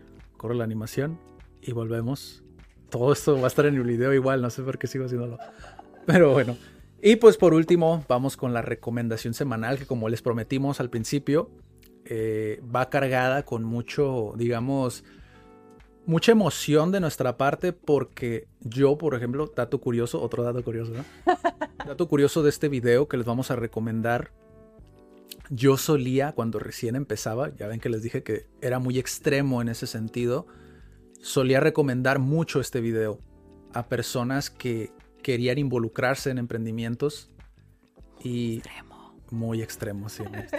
por esto, estoy advirtiendo por si vamos a poner el clip o por si lo van a ir a ver a completo, no sé. Sí, va a estar el clip, va a estar el clip. Bueno, los que están en Está un Spotify. poquito agresivo. Sí. Está un poquito agresivo. Sí, para los que están en Spotify, pues van a escuchar el audio, obviamente. Y pues aquí les dejamos, ¿no? El, un pedacito. Regresamos acá otra vez al video. La pausa. y este. Pero sí, este video ah, yo al principio solía recomendarlo mucho a personas que querían emprender o que querían cambiar algo en su vida. Y normalmente les dejaba un tiempo y después les preguntaba como qué te pareció. Y yo ya sabía si lo vieron o no, ¿sabes? Eh, Muy, muy, muy Adrián del 2017. 2016. Muy intenso, muy intenso. Sí, muy intenso. Y este video, a pesar de que, como dijo Daniela, es muy, muy intenso el lenguaje que se utiliza, creo que de las cosas con las que yo ya no resueno de este video es justamente eso. Que es muy intenso. Es muy, muy agresivo, creo yo, como para muchas personas. Que a lo mejor no están dentro, ¿sabes? Como no, pues no saben mucho, ¿sabes? Como por ejemplo el ser el emprendedor, el ser emprendedor. Que un emprendedor, tú le dedicas ese video y te lo entiende perfectamente, entiende a qué te estás refiriendo. Pero si tú se lo recomiendas a alguien que no está dentro de ese mundo, como el hacer las cosas diferentes, si así lo quieres ver, ¿no? O hacer las cosas a lo mejor de una manera no tan tradicional, posiblemente no te lo, ¿sabes? Como que se sientan agredidas, se sientan atacadas. Me pasó, de hecho, con, nos pasó con una guía al principio de CAD, no sé si recuerdes, posiblemente no, no, no sé si todavía lo recuerdes, que se lo recomendamos y ella sintió como muy agresivo como a, a, a- a Jürgen Klarich en este sentido. El video es, como ya vieron, Bye Bye Mente Mediocre. Nos pasó también con otra guía cuando le recomendamos a Gary. Ah, sí. ¿Te acuerdas? Sí, Porque sí. Gary también es muy intenso porque usa groserías. En, Sí. en inglés, para nosotros no suena como tan, tan ah, intenso. Bueno, no sé, no me suena tan intenso, pero pues para esta guía sí fue como, uy, no me gusta porque sí, este, usa muchas palabrotas. Sí, yo- desde el, desde el punto de vista de utilizar la palabra de eres un mediocre, para muchas personas es muy intenso, ¿no? El escuchar la palabra mediocre como tal, porque le damos esa connotación negativa. La cuestión con el video, digo, si lo pusieron y no le dieron la oportunidad y volvieron a este video, les, les comento, ¿no? Un poquito. Mediocre, él lo define como todos tenemos Un grado. un grado de mediocridad dentro de nosotros. ¿Por qué? Por lo que nos enseñaron a lo mejor nuestros papás, por lo que aprendimos con nuestros amigos, por lo que aprendimos de la sociedad, no- a lo mejor no dentro de la televisión, dentro de, ¿sabes?, del internet, lo que tú quieras, pero tenemos este grado de mediocridad y nosotros somos capaces de reducir esa mediocridad y de decidir por sobre el cerebro reptil, que lo menciona dentro del video, si queremos o estamos dispuestos a dedicarle energía a aprender, por ejemplo, como es el caso del video, ¿no? Igual me gustaría que tú lo explicaras un poquito para que, o sea, lo que tú recuerdas del video. Lo que a mí me quedó del video, porque había mucho, hace mucho tiempo que no, que no lo escuchaba, que no lo veía en absoluto, pero lo que sí me quedó, que fue la primera vez que yo escuché como las diferentes partes del cerebro, él dice en el video que son tres cerebros, ¿no? Pero en realidad es un cerebro y son tres partes. Entonces me gustó entender, porque a mí me encanta la neurociencia, porque me gusta entender cómo, cómo existimos Sí. eh, tangiblemente, porque soy muy espiritual, pero me gusta saber tangiblemente cuál es la bioquímica y qué, todo lo que existe, ¿no? Entonces, eh, ¿cómo explica las tres partes? Porque se me, se me hizo simple de entender. O sea, la primera, la, la del cerebro reptil, que es una parte súper chiquitita que está atrás del cerebro, que es, ese cubre las necesidades básicas, que me gusta porque se relaciona mucho con la pirámide de Maslow, que después, años después me la encontré, que si no han- saben cuál es la pirámide de Maslow, pues pónganla en Google o algo así, porque la semana ah, pasada lo mencioné. Entonces cubre, el cerebro reptil cubre las necesidades como que básicas y de alguna manera estamos programados nada más como que para seguir esa parte del cerebro, ¿no? Que la finalidad es sobrevivir, Sí. punto. Sí. Y ahí dice como otras cosas, ¿no? Y se hace súper curioso, que era lo que te decía, que de alguna manera me gustó que lo explicara, porque a veces te sientes como hasta culpable en que te dé flojera algo, o que, bueno, sí que dices, bueno, sí, voy a ir al gimnasio, pero no vas. O sea, que no te sientes tan culpable porque hay una explicación científica alrededor de esto que dice, no, pues prácticamente estás diseñado para sobrevivir y no para ser un ser extraordinario, que no estoy diciendo que no pueda hacerlo, sino que estás diseñado para simplemente sobrevivir, comes, eh, te reproduces, ya, tan tan, se acabó. Sí. Pero bueno, ¿quieres que tu vida llegue hasta ahí? Pues no, o sea, si la capacidad del ser humano es aquí, la, el cerebro reptil es de aquí a aquí, pero puedes llegar hasta acá. O sea, no sé si muchas personas tomarían el camino, el camino largo, por así decirlo, de la satisfacción personal. Sí. Y este video es lo que me dejó.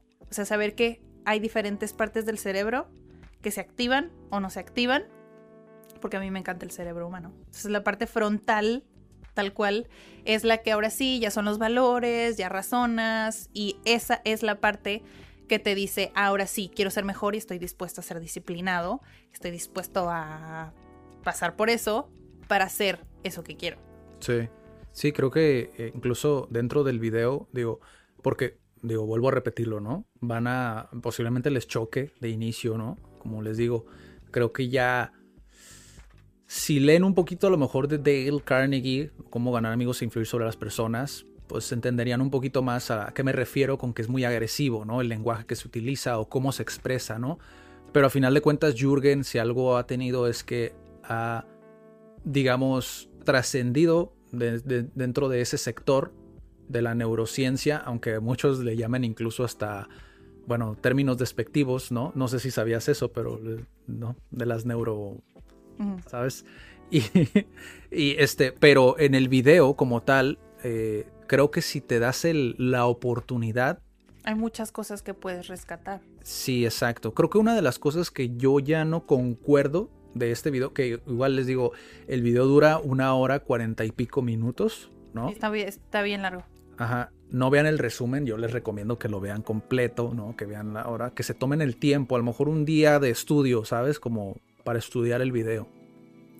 Pero dentro del video menciona sobre compararte con, con que el cerebro mediocre, o más bien la persona mediocre, se compara con personas inferiores a él, ¿no? Suena un poquito agresivo, pero a lo que se refiere es con personas que ganan menos que tú. Eh, normalmente el mediocre se compara con... con los, que, tienen poquito, que alcanzan poquito. Exacto, ¿por qué? Porque se engrandece de saber que es mejor que esas otras personas, ¿no?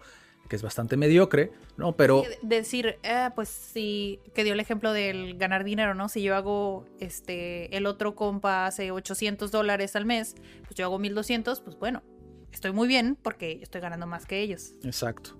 Entonces, esa parte sí y te dice que tienes que compararte con los más grandes, ¿no? Y él habla de eso, yo me comparo con los grandes, ¿no? Entonces yo... Sí.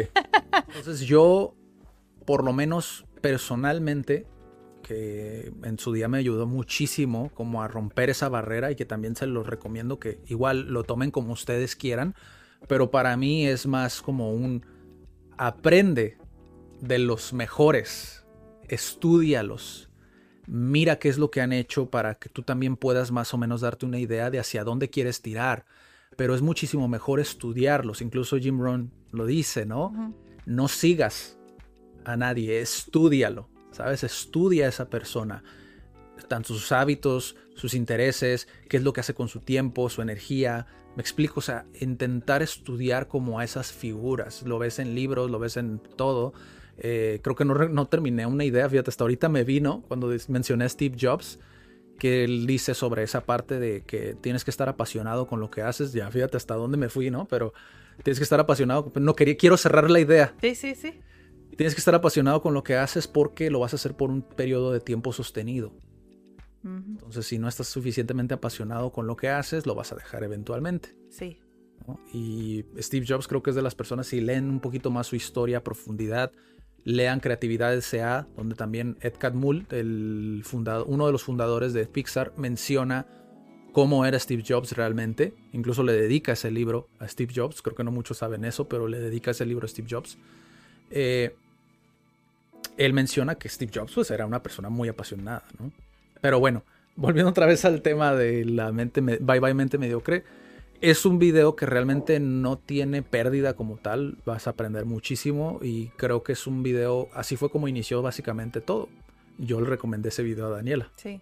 ¿No? Entonces, ahí fue como de alguna otra manera, por eso es que tiene ese valor, ¿no? Para nosotros, porque es como, fue como una manera de iniciar, ¿sabes? Como saber cómo funciona esto de acá arriba y poder a lo mejor cambiar poquito a poquito, gradualmente, ¿sabes? Como iniciar ese cambio, hacer las cosas mejor, ¿no? Sí, que es, es lo mismo que yo siempre les digo en clase, o sea, al principio, si lo vas a hacer por mucho tiempo, porque aprender es, es, un proceso a largo plazo, es que te vas a tener paciencia porque como es tan largo, a veces le vas a batallar. A batallar me refieres con esa parte del cerebro que te dice, mmm, mañana. O, uy, luego. O, uy, mejor no vayas a clase. o sea, de verdad lo, casi, casi lo escuchas. Pero de hecho creo que lo vi en TikTok. Un tip que yo les doy si es que les pasa esto y les causa mucho conflicto. Eh, no analicen tanto las cosas. O sea, los, creo que los primeros, creo que el cerebro te convence en los cinco segundos. O sea, si tú te quedas esperando cinco segundos, ya no lo vas a hacer. O sea, si dices, ah, voy a hacer ejercicio, si ya lo dijiste, ya párate.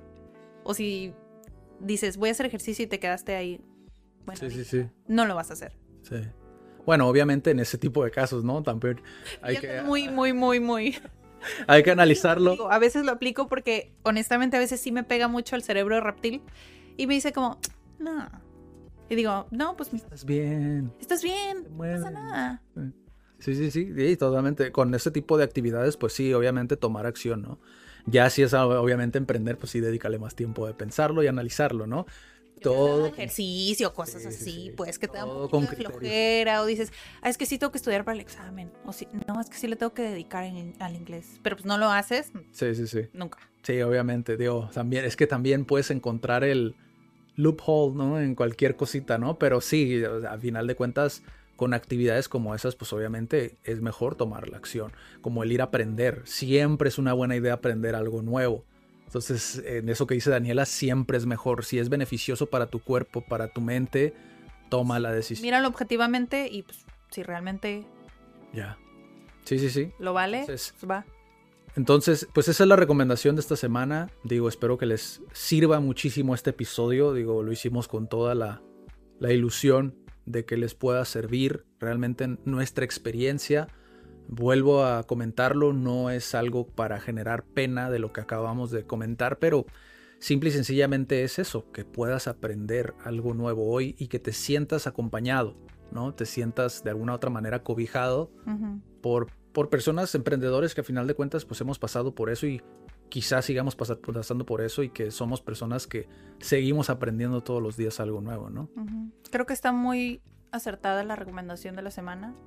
Digo, no estaba en el presupuesto esa específicamente, pero me gusta porque se relaciona un poco con el tema principal. Sí. O sea, porque pueden ser ciertas limitantes y de alguna manera, si es que ven el video o escucharon el clip, que les haga cambiar ese chip. Sí. O sea, sí se puede. De hecho, había una historia, no se las voy a contar muy larga, pero que desde hace como dos semanas les quería compartir y creo que es ideal para este episodio.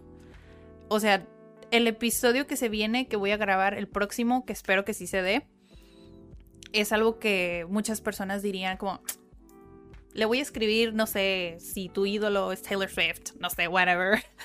Eh, decides no escribirle porque piensas que no te va a contestar. Ahí está como la derrota.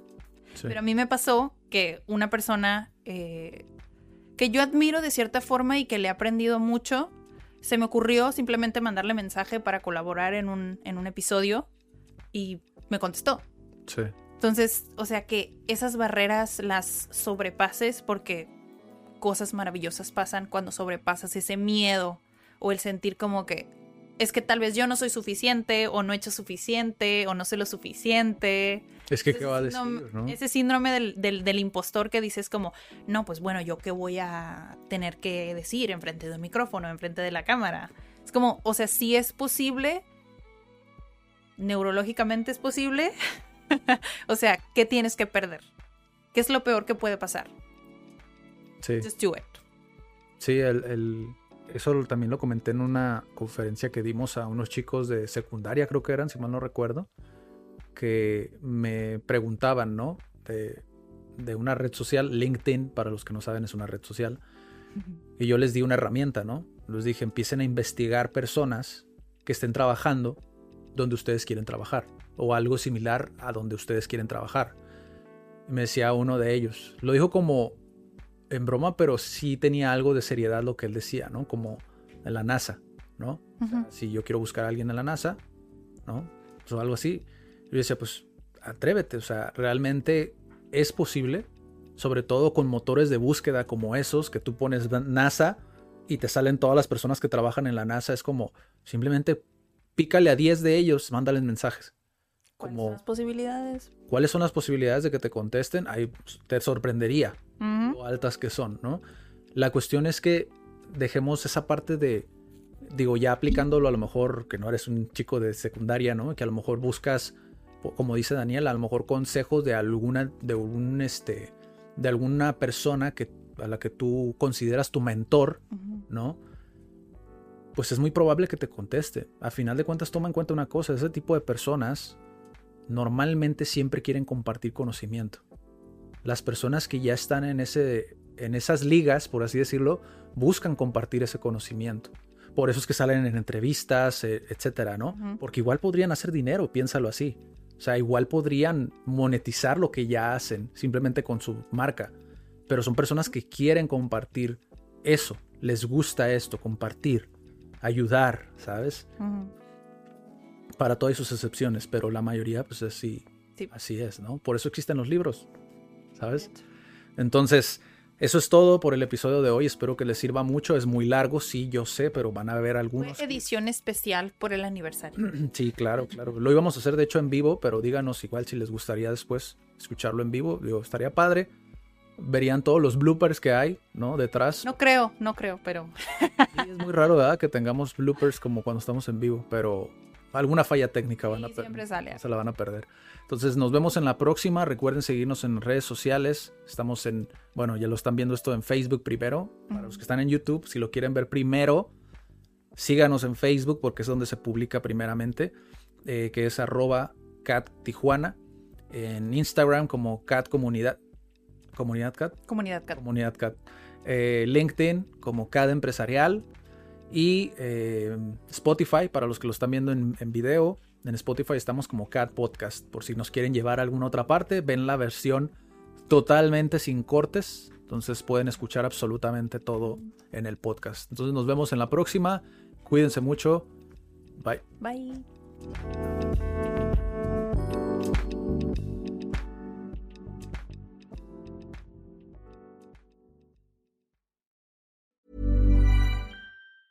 If you thought the only way to get a more defined jawline with natural looking results was through surgery, think again. Juvederm Volux XC is a non surgical injectable gel filler that improves moderate to severe loss of jawline definition and can help you achieve natural looking results with little downtime. Even better, this improved definition lasts up to one year with optimal treatment. No maintenance required. Improve jawline definition for a smooth, sculpted look with Juvederm Volux XC. For important safety information and to find a licensed specialist, visit juvederm.com. That's J U V E D E R M.com. Not for people with severe allergic reactions, allergies to lidocaine, or the proteins used in Juvederm. Common side effects include injection site redness, swelling, pain, tenderness, firmness, lumps, bumps, bruising, discoloration, or itching. There's a risk of unintentional injection into a blood vessel, which can cause vision abnormalities, blindness, stroke, temporary scabs, or scarring. Talk to a licensed specialist to find out if it's right for you.